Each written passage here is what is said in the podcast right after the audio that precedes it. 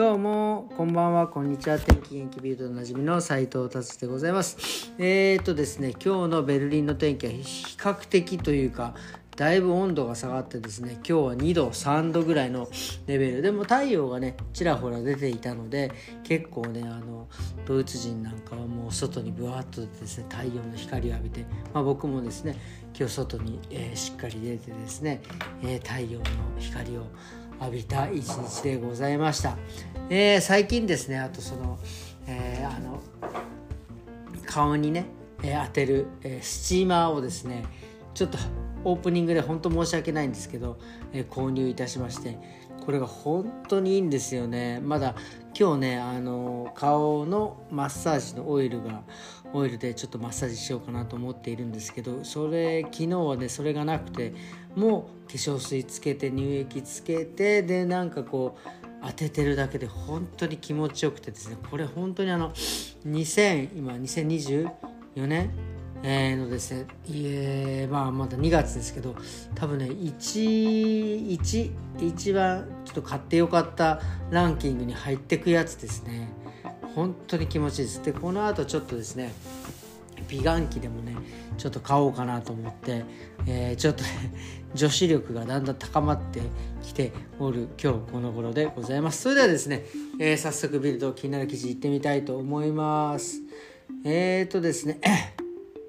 ラミーっていうあのー、ベルリンっていうかドイツでも結構有名なあのなんですかペンペンなんだっけ？この万年筆だ。万年筆のですね会社が結構有名なんですけどここがですね三菱に買収されました。なのでですねラミーが日本の会社になるんですよね。これ結構お土産とかでも僕持ってってたんですけどこれ日本の会社になっちゃうのっていう、えー、感じで結構これはですねまあなんかすごく小さな小さなって小さな小さな小さなね記事であったんですけどかなり衝撃的なですね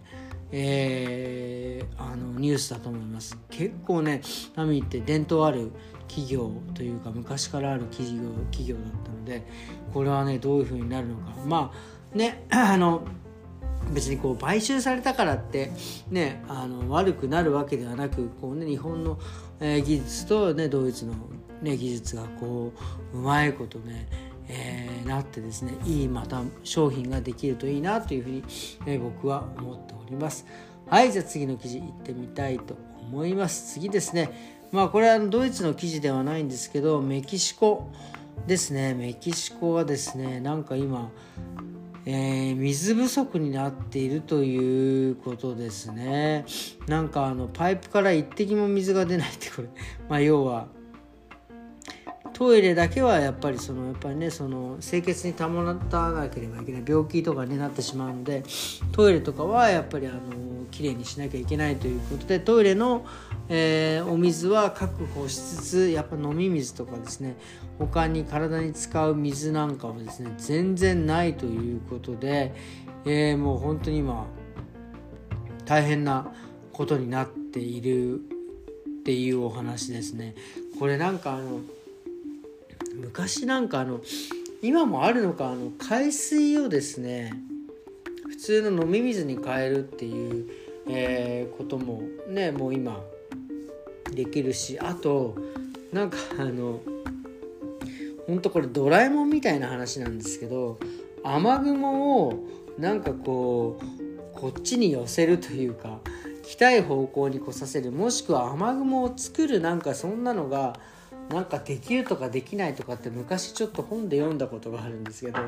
まあそういうのがもしできていたらもうちょっとあれかな。なんか月刊ムーみたいな話になっちゃうのかな。でもなんかそういうのもなんかあのできなくはないのかなっていうもう今、えー、なんかね科学の進歩っていう気がいたします。はい。えー、じゃあ次の記事ですね。あのケバプですね。ケバプってあのトルコのサンドイッチなんですけどなんかベルリン発祥と言われておるわけですけどこれ本当にねあの美味しいんですよね。あのもう昔僕がねベルドイツに来た98年の頃はですね。まだあのマルク当時ねマルクでしたけど本当5マルクぐらいまあユーロでいうと2.5ユーロぐらいな感じでもう今ベルリンではケバブが1個8ユーロぐらいになってるんでもう本当4倍とかねぐらいな話になってるんですけどその当時ねそれケバブをね2ユーロとか、えー、5ユーロで買ってですね。ね食べてましたね。美味しかったの。本当覚えております。今でもねたまにケバブ食べます。あの何、て言うんですか。あのまあ本当ねあの頃は完全食だと思ってますねタンパク質それからお肉も入ってるからね、炭水化物から、え、それから野菜も取れるビタミンも取れる。こんな完璧な食い物ねえんじゃねえかって思ってね食べていましたね。あの日本で言うとなんか感覚で言うと日本でいうこうなんかラーメンみたいな感じですか飲んだ後に食うみたいな。うん、なんか僕はそうねこんなことやってからねどんどん太っていくんですけどこれ本当に美味しいんですよね。もうあの人気本当ドイツでは本当人気も一番のファストフード。なんじゃないかなっていうふうに思う。もう至る所にお店ありますしね。夜中でもやってるし。もうなんか酔っ払った帰りにですねケバブ買ってケバブとポメスなんですね。もう油まみれになるっていうね、えー、でそれがですねケバブって本当にベルリンベルリンが結構一番というかそのベルリンでも有名なねケバブ屋さん。僕一回も行った時ないんですけどなんかあのベガンとかなんだろうなんかそういう野菜を揚げてるのかな？なんかそういうえー、のでですねケバブが有名で本当2時間待ちっていうねお店。今でもねたまにあの周りを車で通るとですねすごい列をなしているんですけどまあ1回ぐらい食べてみたいなと思うけどまあケバブをね並んで食うのもどうなのって僕はねちょっと思うので並びませんが。でそれぐらいベルリンってケバブ有名だったんですけどその今はですねその何て言うんですか？あの餃子で言うと宇都宮でしたっけ？宇都宮から今あのあそこしょ？和歌山かなんかが和歌山でしたっけ？すいませんこれもう超ざっくりでごめんなさい。違う県だったら本当申し訳ないです。なんか静岡若松か。あ静岡か。の方の方でですねあのなんかえー、餃子の消費量があのついに宇都宮が抜かれたみたいな話になったのがねなんかすごくあの僕の中では印象的だったんです。ケバブもそうなんです。今まではずっとベルリンがその何て言うんですか、えー、最高の評価ケバブの最高の評価を受けていたんですがついにそれが抜かれてですね今年ドレスデンがですねケバブのですね首位を取った。っていうね最高の評価を受けたケバブの首都になったっていうね。えー、なってます。これ本当にこれあと本当びっくりするんですけどベルリンにですねケバブの銅像 銅像あんの？これどこ本当に？後でちゃんと調べます。そしたら僕見に行ってきますよ。写真撮ってあげようかなこれ、びっくりしますよね。であの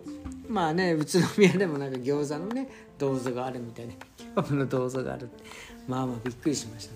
ね、はい、であとさらにですねあのケバブのですねあの平均のですね値段。今1個ですよ。昔本当にそれこそ僕が言ってた、えー、5マルクだから2.5ユーロとかね高くなって5ユーロ、ね、今もう8.53ユーロですね日本円で言ったらもうちょっとよく分かりませんが1000円超えるんですかね。もうもはやもうあれですよね。もうあのもうファストフードというかなんだろう。もうあの食事になってますよね。いやびっくりです。まあでも確かに本当に今日もですねあのスーパーに買い物に行って、まあなんだろうなあの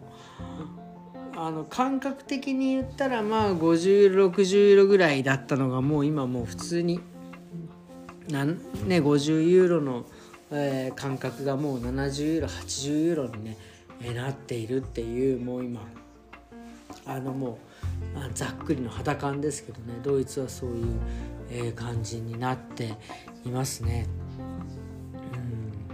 うんまあこれがいわゆるこう、まあ、物価が高くなってきたっていうことなんでしょうかね。はいすいませんはいということでですね今日はビルドこんな感じでですね、えー、終わりにしていきたいなというふうに思います。今日はですね今日はえっ、ー、とですねあの、好きなねえー、ものだったらもういくらでも時間を費やして調べられるっていうなんか、えー、お話をしようかなと思ってまあざざっくりねちょっとお話ししようかなと思います。僕はあの本当に、えー、ずっとプラモデル好きでプラモデル作ったりね塗装したりとかしてで本当に最近ですねあの